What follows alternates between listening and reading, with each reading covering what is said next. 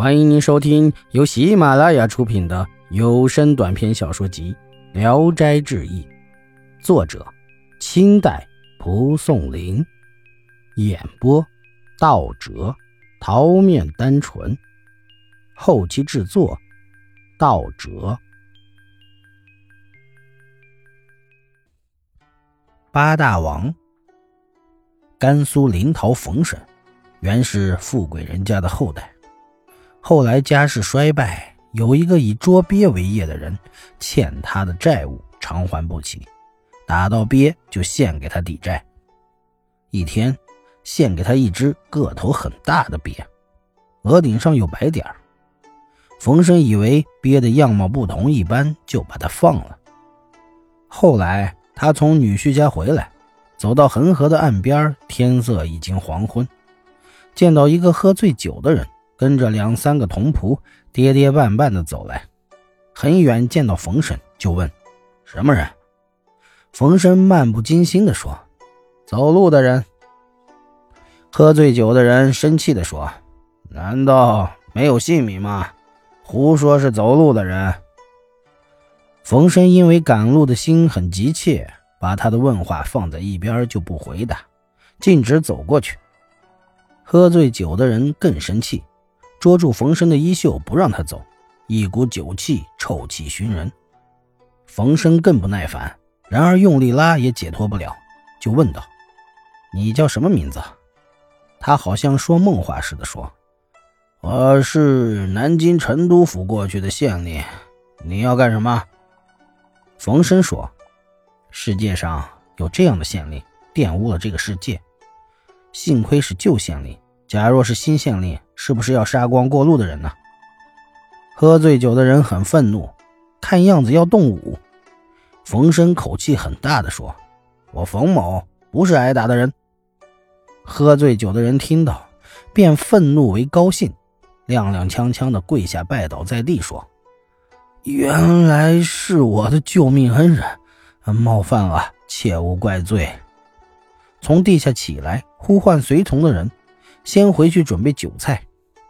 冯生推辞，他不同意，握着冯生的手走了好几里路，来到一个小村落。走进院里，见房廊屋舍都很华丽，好像贵人之家。醉人酒稍醒，冯生才询问他的姓名。他说：“我说了，你可切勿惊怪，我是桃水上的八大王。”刚才在西山青铜那里饮酒，不觉喝醉了，对你有不公之处，实在感到惭愧而又害怕呀。冯生听了，知道他是妖怪，因为他的话语殷勤实在，就不害怕了。一会儿，就设了丰盛的宴席，与冯生亲热的喝起酒来。八大王饮酒最为豪放，一连干了好几杯。冯生恐怕他再喝醉了来打扰自己，就假装已经喝醉，要求睡下。八大王明白他的意思，笑着说：“先生是不是怕我发狂呀？请您不要惧怕。凡是喝醉酒的人，行为不端，并说自己隔一夜就不再记得的，那是骗人的。饮酒的人无德，故意犯错误的，十个中就有九个。”我虽然被同类人看不起，但还未敢以无赖的行为来对待您这样尊贵的人。为什么这样不接受我呢？冯生就又坐下，态度郑重的劝谏说：“既然自己知道，为什么不改正自己的行为呢？”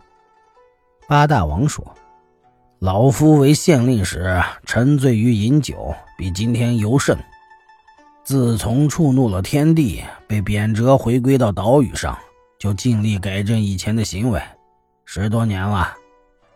现在我已经是快进棺材的人，潦倒不能飞黄腾达，所以旧毛病又犯了。